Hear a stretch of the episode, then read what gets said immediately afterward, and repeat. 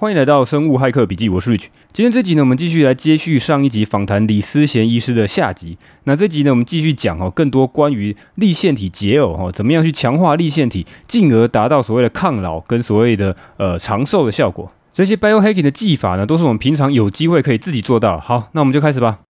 那另外一个问题就在于说，呃，立腺体的重要在于说，你刚刚有提到，除了生酮以外。还有很多的方式，也可以让这个粒线体去做 uncoupling 哦，做解耦。那透过这样的解耦的方式呢，去浪费掉一些能量，然后去减少自由基的生成，让你这个达到抗老的效果。哦，这个稍微来聊一下，有什么方式呢？国外科学家哈，他们做了蛮多的研究，那有很多东西都可以让粒线体自我复制，然后减少 ROS 的产生。那这些东西我们就叫它是 mitochondria 的 uncoupler，就是。促进粒线体解耦的一些因子哦。嗯、那刚刚说到酮体就是其中一个嘛，限限制你进食的时间，也就是间歇性断食也是一个。那不止酮体，free fatty acid 就是脂肪酸自己也是。然后，不过这同时出现嘛，对不对？就有可能是我就吃吃生酮饮食的时候会出现，然后我做间歇性断食的时候也会出现，对不对？对，这个也会出现。然后，也许你刚刚早一点跟我提到那个小薄碱，其实也是。哦，小薄碱是一种这个很很有趣的这个营养品。那它其实有一种有另外一个名字叫黄连素嘛，哈，就像中药那黄连。对，阿 Rich 有吃过，他直接把胶囊打开吃。哎、欸，你要爆我梗，对对，我打开看到有多苦哦，苦到真是。好啊，运动也是。OK，运动也是好。运动是要到这个呃，像 heat 嘛，就要在比较高强度的这个重训嘛，或是无氧的，还是有氧也可以达到这样效果？我觉得 heat 的效果比较好。，heat 的效果哈，高强度间歇训练哈，大家如果不知道的话，可以查一下 HIIT。对，然后中链脂肪酸其实也是。哦，直接吃 MCT 中链脂肪酸就可以有达到立腺体 uncoupling 的动作。哦，你就吃了吃了 MCT，你就开始发热，对不对？是这意思？对对，就是这样，因为。CMCT 会发热，其实有一部分原因也是因为立腺体正在复制。那还有一个短链脂肪酸也会，中链脂肪酸会，短链脂肪酸也会。呃，但是短链脂肪酸比较难吃，对不对？要透过这个肠道菌去产生。对对，所以所以这是为什么我说就是生酮不能完全不吃纤维的关系，因为有些人真的是吃纤维肠胃道会不舒服，我觉得那跟肠内菌会有关系。可是，一般人不吃纤维的话，它的短链脂肪酸就会比较少。短链脂肪酸是我们肠道跟大脑沟通很重要的一个讯号。短链脂肪酸如果够，哪怕你吃很少，你的饥饿感都不会很重。那这个要详细讲一下，短链脂肪酸我要吃哪些纤维？因为我们其实其实这蛮复杂的，因为蔬菜里面各种纤维。以前我的观念就会想说，那些纤维好像是为了让我排便顺畅，哈，让让我这个大便能够大的比较好。那所以会去吃一些这个纤维比较粗、比较硬的，像芹菜哈，我才觉得说它有纤纤维。但事实上不是这样嘛？其实有些蔬菜看不出来，肉眼不不可见的一些东西，其实它是有些纤维，而且那个东西是适合让我肠道里面的细菌来去做它的食物，然后产生有益处的一些东西嘛。哈，是是是，有些水溶性纤维，你看起来其实你不会觉得它是纤维。洋车前子或者是亚麻仁籽那些，其实纤维很丰富，是水溶性纤维。哦、那平常大家吃到蔬菜比较粗的那种纤维，其实是不可溶的纤维。然后大家可能不知道哈，所以酪梨，洛梨大家觉得软软的，其他纤维非常的丰富。哦，真的？对。那纤维这种东西，大家可能会有一个观念是吃越多越好，可是这是错的，这真的是错的。因为纤维吃太多会有很多的症状，可能会便秘，可能会放屁，可能会胀气，可能会胃肠胃绞痛，这都是有可能的。所以虽然说短链脂肪酸非常的重要，不过我会建议。一般人在吃纤维的时候，慢慢的加上去，一点一点的吃。要是他觉得这个量 OK，不会不舒服，那你再加一点上去。不要为了吃纤维，为了获得这些好处，一下子吃很多。哦，慢慢吃上去，OK，慢慢吃上去。就根据你刚刚讲的，吃吃洛梨、亚麻仁子，哦，这那还有什么什么这种呃水溶性的？我记得好像那个燕麦，燕麦，燕麦我比较不建议啦，因为它是谷类的。哦，谷类不建议。Okay. 对，我我不是很建议燕麦。不过有两个植物我蛮推荐的，秋葵跟芦荟。秋葵跟芦荟它它们都有黏液，对不对？那现代人肠胃道很不好，尤其有肠漏症，他们的黏液层非常的薄。那黏液层可以帮助我们把我们不需要的一些 LPS 或是一些我们不需要的过敏原或毒素给困在外面，就不会导致一些自体免疫的疾病或是一些过敏的疾病那么严重，所以我觉得吃芦荟跟吃秋葵可以帮助我们的黏液层。黏液层困在外面，黏液层是这个肠内有一层叫黏液层是吗？肠内黏液层其实有两层，不过不过就是就是肠内会有一些黏液，有黏液，然后我从外源去补充秋葵或诶芦荟是不是吃起来苦苦的？我没有吃过芦荟。芦荟哦，芦荟我觉我觉得不会，我觉得吃起来好。我我有时候其实我会加一点蜂蜜。哦，这些芦荟就是那个一一个一大片叶子，然后把它削开，然后直接加蜂蜜就吃，对不对？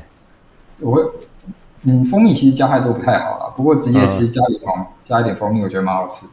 OK，把它当做甜点吃。好，那这边讲到短链脂肪酸，那还有什么吗？嗯，还有还有一种叫做多胺的东西啊，多胺的东西也是，它叫 poly，英文叫 polyamine。那多胺其实就是在香菇跟在起司内比较多。多胺，来我解释一下，多是这个养乐多的多，胺是氨水的胺哈，一个气体的上面盖，然后下面是这个安全的安哈，多胺哈。如果大家要查的话，可以稍微稍微记一下。对，没有错啊，这个东西也是一个立腺体的解呕致效剂啊。然后多胺好像它的这个食物来源是起司嘛，对不对？起司，然后香菇菇类也蛮多的。香菇，OK，那它的效果就在于也是一样，是让这个立腺体可以增加解呕。对，然后为什么我会吃羊的起司？因为羊的起司啊，其实第一个是因因为它不是牛啊，因为牛的起牛的蛋白跟牛的一些其他东西对人体来说比较容易过敏，羊不会。嗯、羊起司，对，我知道羊起司。你上次有推荐哈，我在我在 Costco 我有我有去买那个羊羊的起司哈，山羊的羊羊的起司，OK。对，因为因为羊有多胺，然后羊起司里面其实有百分之三十都是 MCT 哦，是这样子哦。对，所以你知道吃羊起司，其实你可以同时摄取到多胺跟 MCT。OK，MCT 这个很有趣哦。当初我记得我有一个有些听众来跑跑过来跟我讲说，他的经验是 MCT 加防弹咖啡哦，whatever 怎么样去吃到 MCT，喝了之后呢，这个胸口开始有这个开始热热的感觉哦，整个胸口有一个这个热热的感觉，全身开始发热哦。哎，我那时候觉得说，哎，有这么神奇吗？哦，对，现在听起来好像确实是有这个学理上的根据啊。对。我觉得，我觉得是有可能的、啊。嗯哼，所以羊起司同时有两个好处。对，没有错。然后这个我提到好像有一个故事嘛，哈，就当初这个 Ancel Keys 他这个七国理论哈，讲到说为什么法国人吃了这么多饱和脂肪，然后心血管疾病还那么少，好像跟这个有关，对不对？对，因为他们蛮常吃羊起司的，而且他们也蛮常喝红酒的。我觉得，而且他们又很吃很多橄榄油，所以我觉得这几个可能都是原因。啊，他们也是吃羊起司，他们不是吃牛起司，是不是牛奶的起司？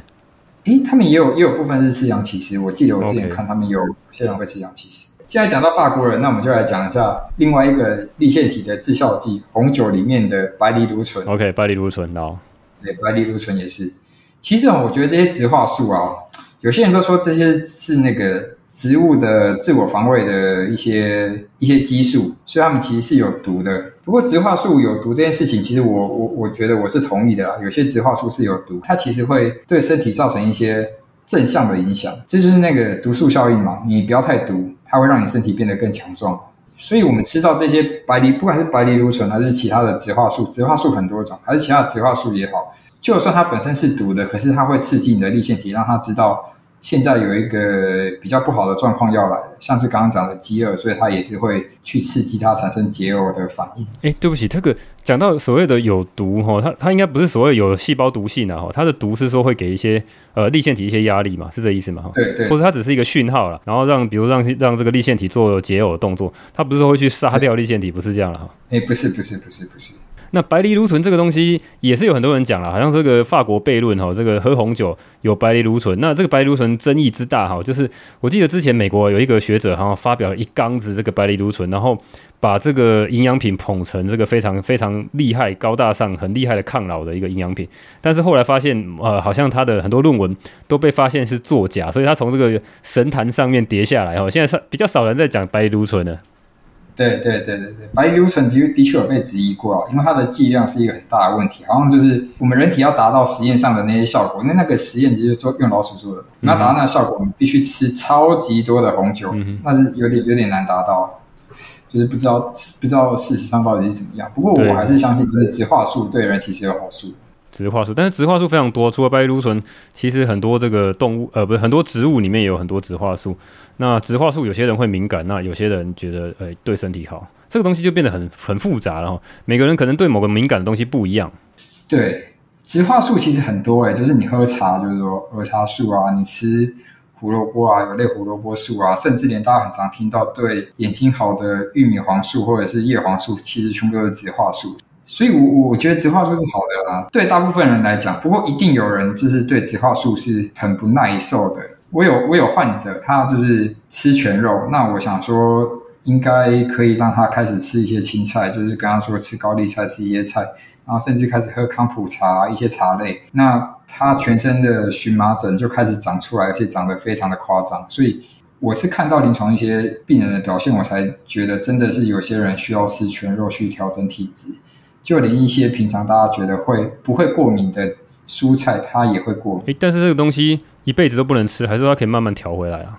我我我觉得是可以调。你要把你的肠胃道对肠道菌养好，然后小肠、大肠细胞养好。不过就像我刚刚讲的，纤维要慢慢一点一点加回去，你不能一下子太多。好，那刚刚这边讲到这些致效剂哈，这个呃立腺体解偶致效剂，大概就这些嘛。我整理一下，这个生酮、褪黑，哎，褪黑激素讲了吗？刚刚要提到褪黑激素。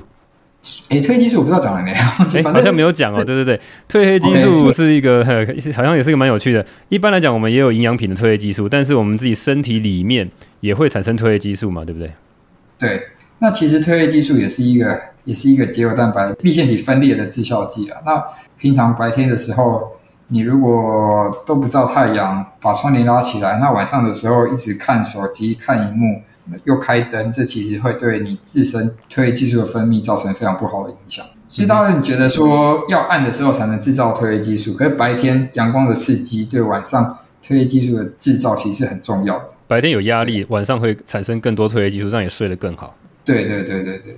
啊，但是一般人晚上都是拼命划手机啊，对不对？尤其是这个工作了一整天，对不对？就好好来追剧啊，哦，看手机啊，嗯，那怎么办？是啊，所以我我都会戴那个，我都会戴绿蓝光眼镜。就是我最近拿了一副还不错的绿蓝光眼镜，没有要买，不过就是 就是我觉得效果很好。哎，对，你测很久了嘛，哈，每天都戴，对不对？对，我那个那个那个效果真的很好，我爸妈都戴了大概。十分钟、十五分钟，他们就 他们就开始昏昏欲睡啊，昏昏欲睡。哎哎、欸，这个我应该要搞搞一支来用，因为之前那个 Dave Asprey 哈，他自己有卖一个他自己的牌子的，就是戴一个很特殊哦，就戴起来蛮有趣的，就是橘色的，很很深颜色的橘色的哈。对啊，对啊，对啊，我帮你买啊，我寄给你。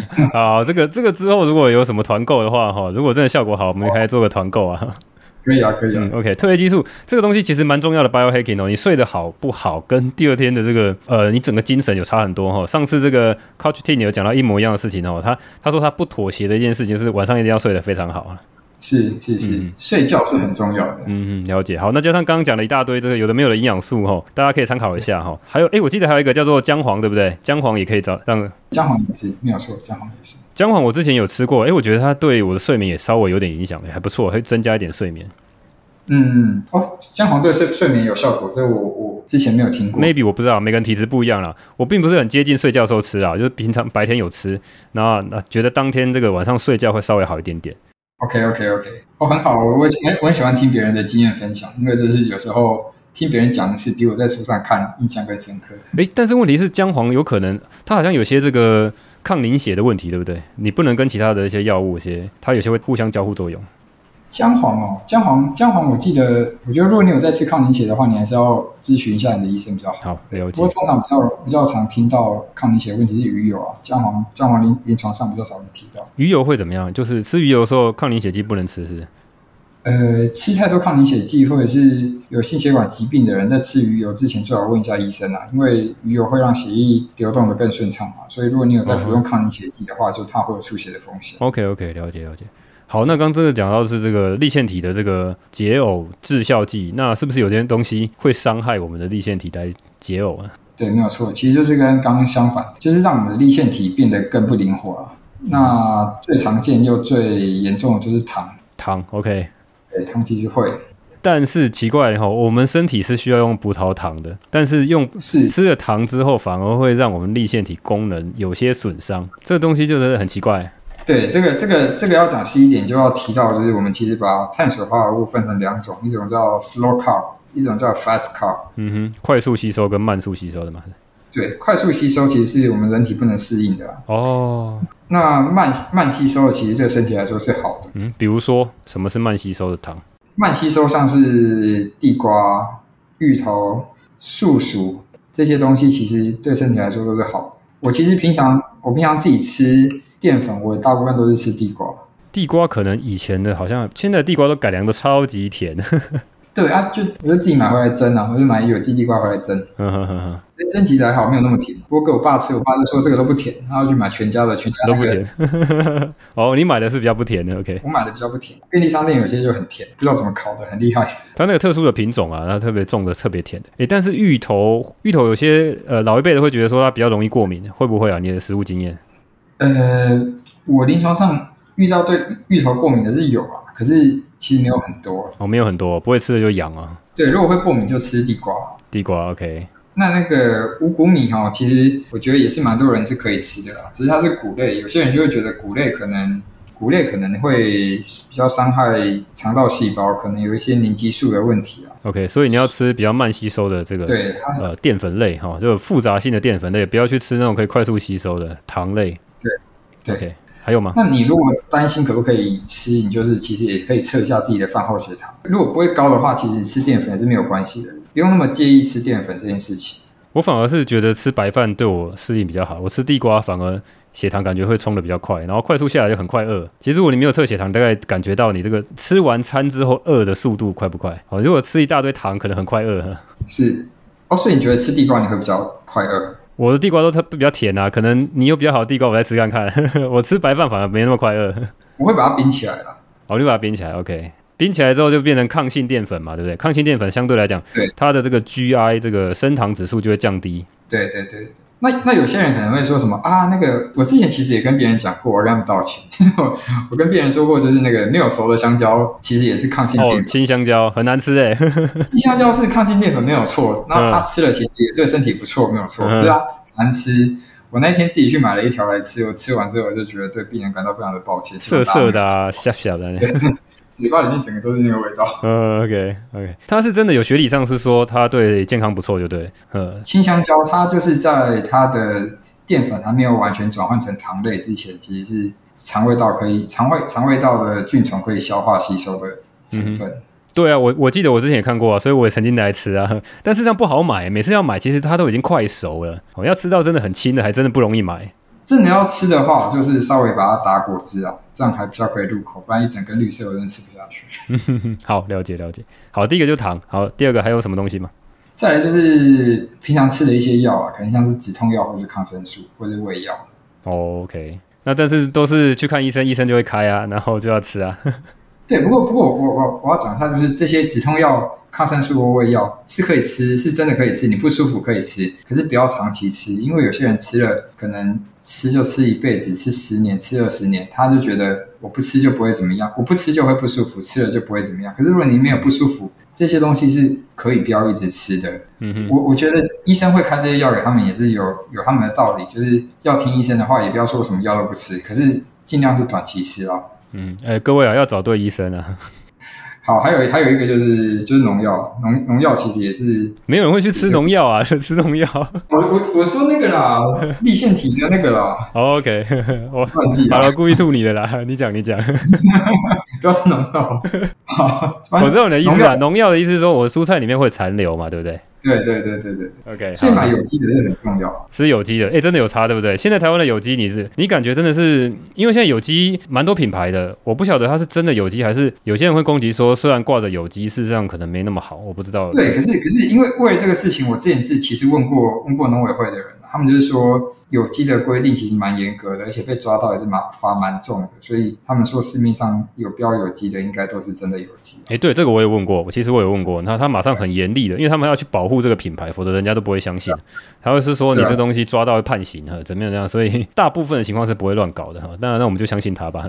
对啊？所以大家就支持一下台湾的一些有机的品牌，或是有机的小农。嗯，而且其实不会真的很贵了。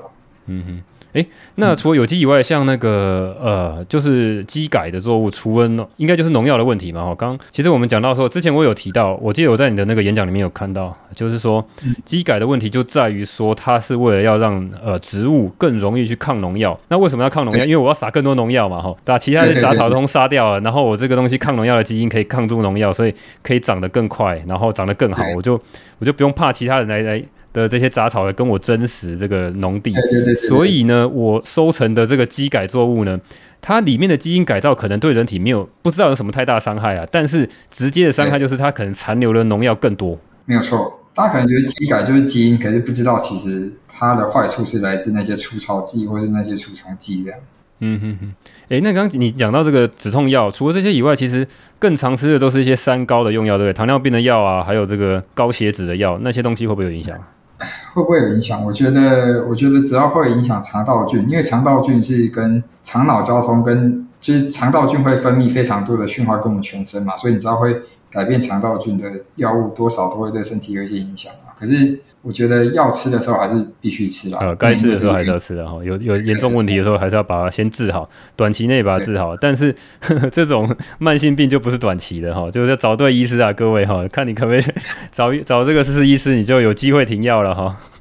啊，可以可以，非常就就找你们相信的医师，大家都可以。要找愿意帮你减药的医师，因为医生常常开药会一直加上去，一直加上去，可是会把药停掉，很少会这样做。那或者是你自己要开口，医生才会愿意帮你停药。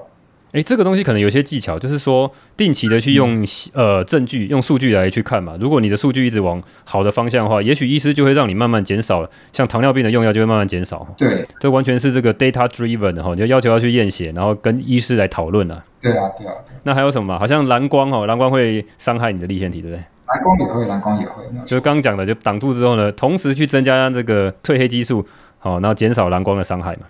那其实我还在想一个东西，应该也会啦。我在想人工甜味剂应该也会，因为人工甜味剂会改变肠道菌种，所以我在想人工甜味剂其实也是不能吃太多。诶，但是人工甜味剂有非常多种，像阿斯巴呃阿斯巴甜是大家知道比较不好的嘛，然后像那个罗汉果是不是比较好一点？对，罗汉果比较好。好，那这个话题大家就这边还有什么要补充的吗？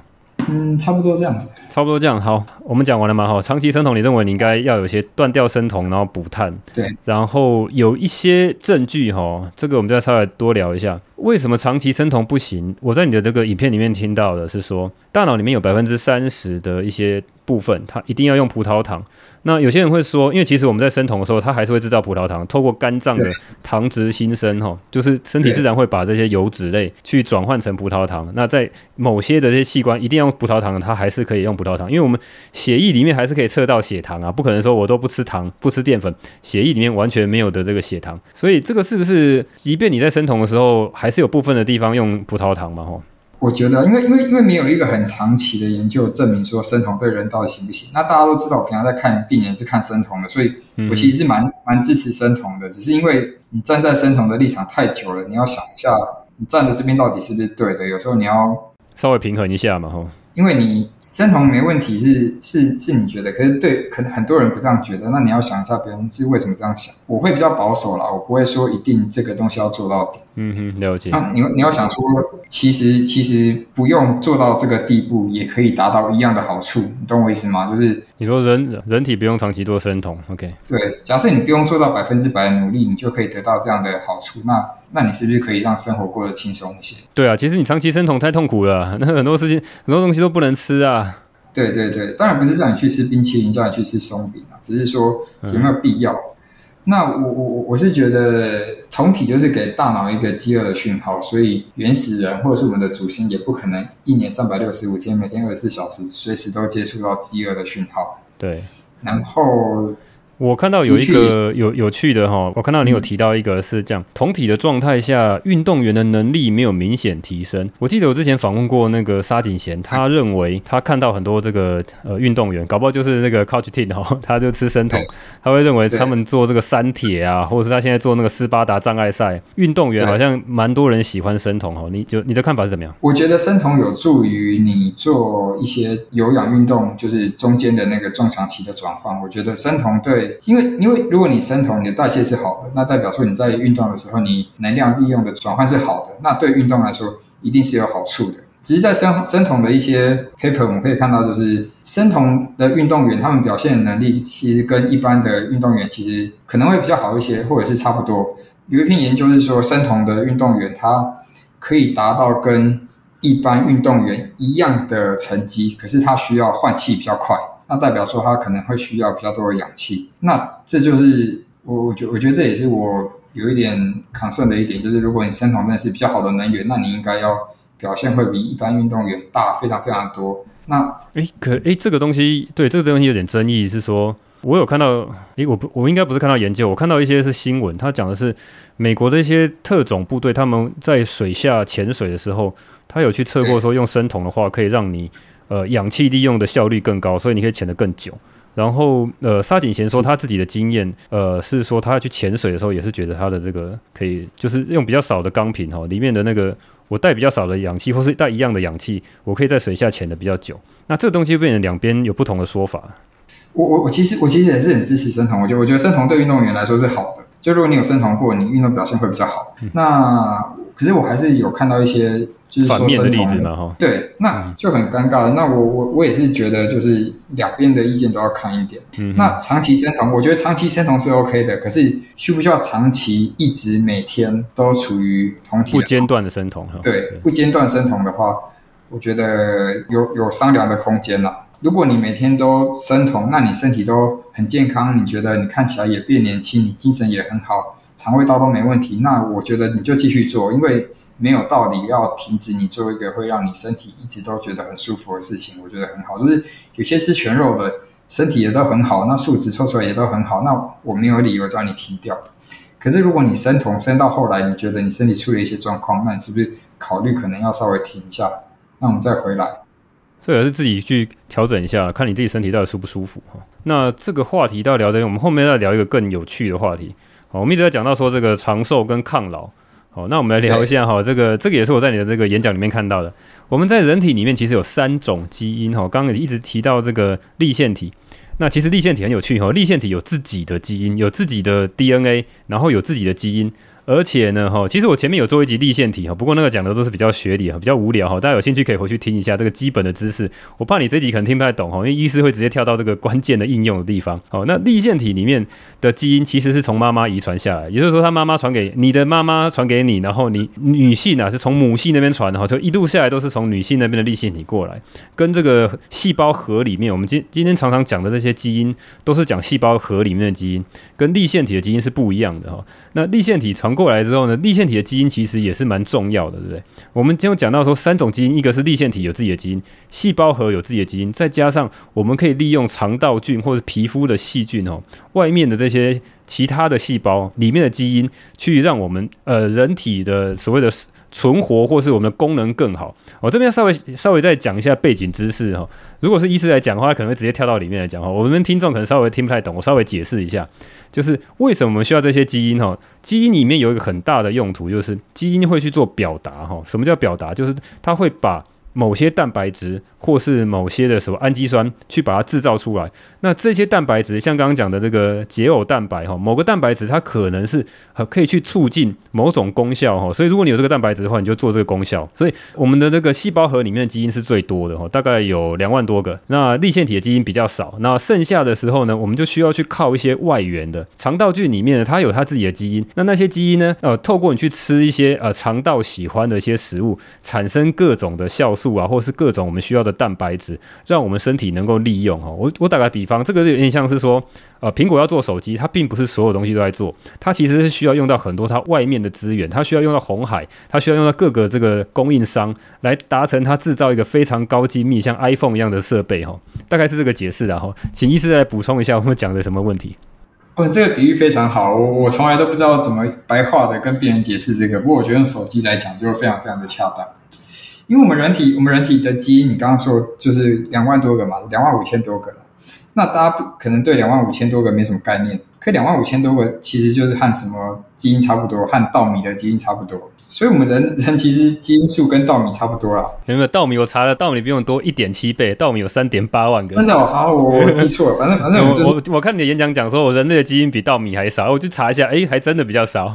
对，那那那其实差不多啦，也没有比稻米高尚到哪里去。那为什么人可以做出那么复杂的就是机转和那么多的功能？就是因为我们人体内有其他的外来生物在帮我们，就是我们的肠内菌。我们不止肠内有菌，我们的皮肤有菌，我们的口腔里面也都有菌。那这些细菌加起来的基因数大概是四百多万个，四百多万。所以其实我们人体本身的基因，如果把这些细菌涵盖进来的话，其实不到不到百分之一。那为什么为什么我要讲肠道菌？因为我们人体如果可以利用细菌里面的一段基因的话，我们自己可以少浪费好几万年的时间去演化出这个基因。就像我们肠道内，为有很多吃素的人，他们吃素其实很很少会吃到维他命 B 十二，可他们却没有缺乏维他命 B 十二，是因为他们的肠内菌可以自己代谢出维他命 B 十二。所以肠道肠道菌的菌种跟它的丰富度，其实对健康来说是非常非常重要的。了解，但是呃，很多人肠道，老实讲，我们很难去了解肠道的这个丰富度是多少哈。有我知道有些人会验粪便，然后去测这个里面的这个有多少菌种啊。但是我们如果比较平常的时候，假设我们今天可能猜测可能有问题的话，我们要怎么去补充一些肠道菌？吃优格，吃一些发酵食物吗？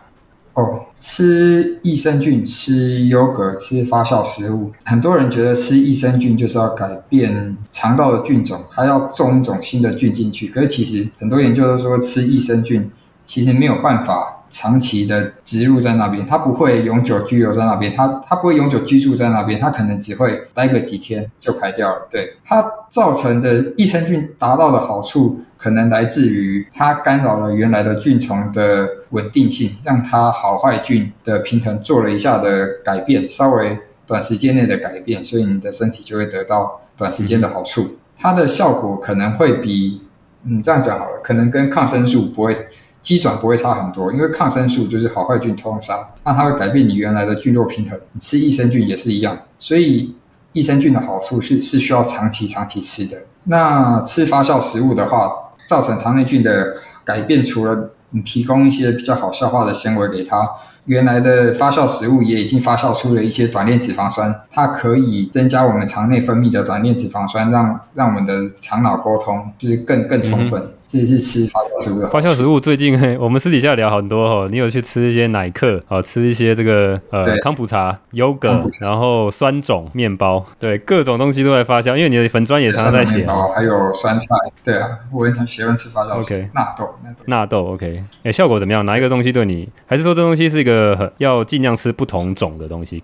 我我我我就我就觉得我从我身上看不出什么，因为我觉得我肠道状况都蛮好，然后也没有什么不舒服，所以我自己看不。看不出来。我我感觉，如果照你这样讲的话，是不是它有点像给它一个 shock，就稍微呃打乱一下这个菌虫的这个平衡，原来的平衡之后，你还是要去补充一些本来没有吃的一些食物。比如说你比较少吃蔬菜的话，你就要可能多吃一些纤维，然后肉类跟各种不同的肉类，然后少吃一些可能有害的一些东西。对，没有错，就是因为吃一些添加物，就是会让坏菌长得比较快嘛，所以其实还是尽量吃原型食物，然后增加你好菌的菌虫的比例，然后同时纤维就是要注意不要吃太多，因为相较于肠胃肠道菌不够，我觉得很多人的状况是肠道菌太多，太多，OK，那这样太多，对，因为现代人很多人胃酸不足啊，然后胃酸杀菌嘛，那胃酸杀菌不足，小肠的肠内菌就会增加，然后就反而会太多啊，嗯嗯。太多哈，这种这个呃细菌增生哦，小肠细细菌增生。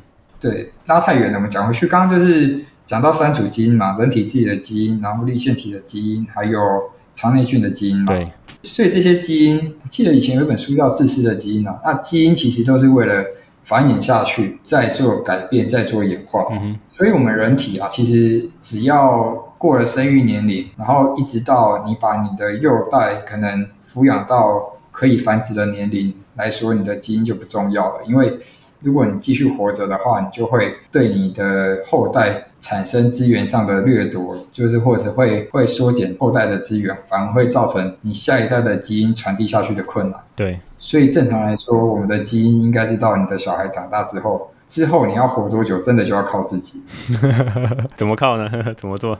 对，你的基因不会帮你，所以我们年纪大了之后要做一些违反常理的事情，其实是反而是合理的。嗯哼。那我们身上的基因，除了我们自己的基因以外，立腺体的基因也很重要。OK。然后肠内菌的基因也很重要，你必须确保这两组基因都活得很好，你才可以长寿。哦、oh，OK，对，哎，我刚刚立线体致效剂我少讲了，那个热跟冷两种温度也可以迫使我们立线体去分裂，所以泡冷水跟做桑拿也可以。这是题外话，刚突然想到。哎，那个热跟冷这个东西是说，呃，我洗热水澡，还是说我一定要同时出现，让它这个温差很大？不一定，只要有一个就可以。那所以我每天洗热水澡也是可以？可以，可是热通常我是用桑拿去流汗啊，啊，洗澡的话我是洗冷水，可是冬天真的是洗不太下去。哦，所以你是说那个又是去那个烤箱哦，然后烤箱烤热？对，我会去烤。OK，所以就是要让这两组基因都活下去才可以，才可以让我们长寿。那立腺体要维持它的基因的话，就是我刚刚说的那几个方法嘛。那肠内菌的话，你就是要提供肠内菌一个不发炎又很健康的环境。嗯哼。所以顾好肠胃，我觉得是很重要的啦。那肠内菌可以可以改天再讲一集。好，肠内菌这个有人在敲碗在讲这个肠漏症哈，肠漏症可能啊，今天实在太长了哈，我们这一集可能讲不到哈。肠漏症有很多可好讲的嘛。对，OK，肠漏症蛮多可以讲。好，那今天这个结论就在于说，呃，这边有个结论啊，就是说你认为。呃，人体有三组基因，那本身在细胞核的基因以外呢，还要顾虑这个立腺体的基因跟这个肠道的基因。那顾虑他们基因以外，其实主要就是让他们这些东西活得比较好，立腺体活得比较好，跟肠道活得比较好。它它的基因怎么变，我也不知道了哈，就是我只要照顾好它就好了哈。对，好，那今天大概就这样吧，还有什么要补充的吗？对，刚刚说同 我我一直我一直纠结这点，就是到底生酮可不可以长长时间进行这点，就是很多人不能喝牛奶，是因为他没有乳糖不耐。可其实我们人没有人对碳水是不耐的，所以我觉得只要在你的灵活代谢度拉回来到一定的程度，其实还是建议大家摄取一点碳水化合物啦。如果你不吃也很舒服，我觉得是没有关系的。好，我知道你的论点在于说不要害怕吃碳水化合物。不要害怕。我我猜我们的听众里面大概有一部分的人是这个狂热的生酮支持者哈，这个我们尊重。好，但是有些人可能在观望哈，就是说，哎，你这些人很奇怪哈。那这个东西现在就讲了一个比较平衡哈，你们你可以试试看，然后看你的这个身体的感觉，然后慢慢去调整你生酮跟一般呃有碳水食物的比例了哈。对，所以就不用太害怕生酮，也不用太害怕去破坏生酮。对，就是这个意思，没有错。好，那今天就这样子哦，还有什么要补充吗？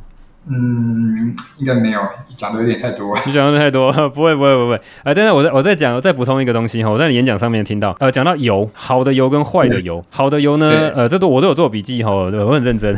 好油是第一个是橄榄油、苦茶油、洛梨油、椰子油、鱼油。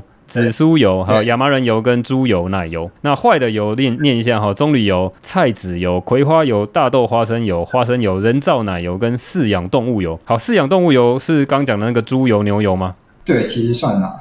没有错，所以如果是猪油、牛油，你必须要确保你动物饲养的品质是好的，否则的话，呃，这个就会我的取舍是这样啊。今天如果就是呃，我我不会每天拿它去做料理，可是今天如果又要做一道料理，我真的很需要这个猪油香的话，像是这举例不太好，像炒米粉，我要用到猪油，那我我不会，我不会避免去用它。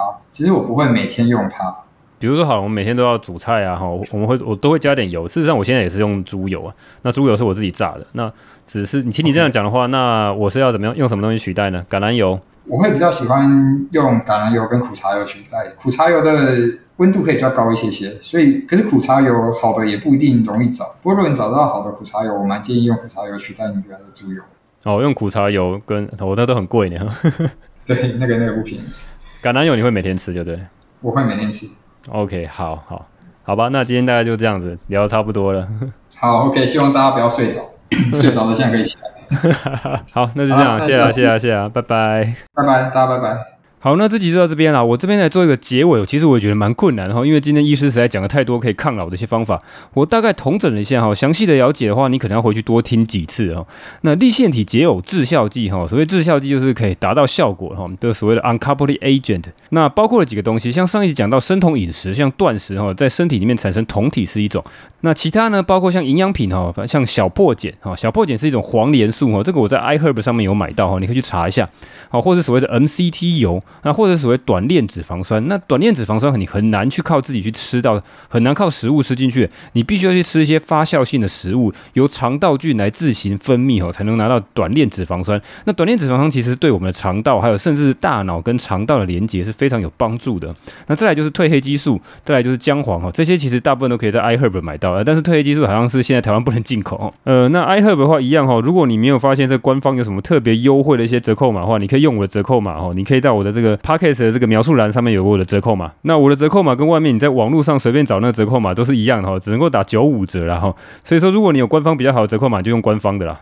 那如果是不是用吃的东西，像有些像运动哦，hit H I I T 高强度间歇训练哈，这种运动是可以达到让立腺体强化的效果，或者是你去做桑拿哈，就是热的方式哈，到那个烤箱哈，或者是做桑拿浴嘛哈，还有些洗冷水澡，或是我之前讲这种冷铺路哈，你想办法浸在比较冷的这个环境下面。那再来就是我们也讨论到哪些东西会伤害立腺体，进而影响到你的 NTH 你的抗老的效果。它最大的一个大敌就是所谓的糖分哈，还有所谓的快速吸收的淀粉哦，叫做 fast carb 哦。那这种东西呢，是包括说像很甜的糖分啊，或是很甜的水果，或是你去吃手摇杯哈。那最好方式，你当然是不是说全部不吃淀粉哈？淀粉你要去选一些所谓 slow carb 哈，比较慢去吸收的一些淀粉，像是呃，医师讲的说比较不甜的地瓜或是一些芋头。那还有一些东西也是有伤害哦，像蓝光啊、阿斯巴甜啊这些东西都是会去伤害立腺体的。阿斯巴甜就是像那个无糖的可乐哈，那个叫做低卡可乐啊，会甜甜的哈。那种阿斯巴甜那种代糖哦，其实是会伤害你的立腺体。那另外我们也谈到有些东西哈，包括好油与不好的油脂。那其实四十医师最推荐的是所谓的橄榄油啊，刚好最近。他的粉砖哈，思思医师陪你健康的好生活哈，在团购他自己吃了非常多年的橄榄油品牌。我其实听他讲了好几次这个橄榄油的东西，我听他讲好久，可是我自己本身就没什么兴趣哦，因为我自己在超市买那橄榄油，那味道我很不喜欢，有一种很独特橄榄油特有的一些呛辣的怪味道哈，真的是蛮怪的。那我一直很不喜欢那个味道，但是直到最近哦，听他讲太多哈，然后都被他洗脑哈，然后好不容易弄到一瓶思思牌的橄榄油哈，那当然不是思思自己做的，是他熟识的厂商从西班牙。进口的哈，哇！我一吃就发现说，哇，这个橄榄油竟然有 N 种的风味哈，鼻子闻到是一种味道哦，很非常新鲜橄榄的这种青草香味哈，那舌头尝到的味道，跟含在嘴巴里呼气的那个味道，跟吞下去到喉咙味道，哇，竟然完全都不一样哎哈，脑中竟然会想起一个像小当家的背景音乐哈，这橄榄油搭配食物的时候，反而不会抢走食材原本的风味，有淡淡的这种青草香味。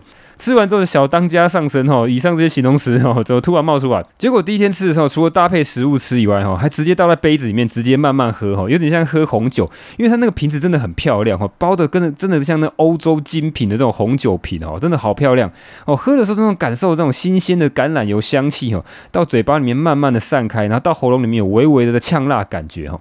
那当然，你搭配食物的时候，那呛辣感觉就会消失很多。所以我第一天就吃的太多哈，导致几个小时后就跑去绕赛哈，还好只绕赛一次哈。好，那讲太多无关紧要的东西了，似乎这个。思思医师他团购这个两百箱的橄榄油已经立刻被抢光了，所以可能要等到年底再收成才有继续的团购吧。那除了橄榄油以外，哈，那思思医师也推荐了其他像苦茶油、洛梨油、椰子油、鱼油、紫苏籽油、亚麻仁油、猪油或奶油，哈。那猪油、奶油可能要特别注意在这个饲养的方式。那比较不好油都是一些像种子类的油，跟这个之前 Coach Team 讲的一样，像棕榈油啊、菜籽油、葵花油、大豆花生油、花生油。人造奶油哈，或是饲养的动物油哈，就是看那个动物饲养，你要很在意它是不是有吃一些这个谷物哈，有发霉或是有些毒素的，对不对？这个动物饲养油，油脂的好坏哈，跟健康的这个影响非常大哈，尤其是有些油脂确实是会累积一些毒素或一些不好的发炎物质哈，所以你长期去吃这些不好的油哈，对你的健康伤害很大哈，所以建议大家哈，有机会的话就挑选比较好的油脂来吃吧。好了，今天就这样了，我是 Rich，这里是生物骇客笔记，拜。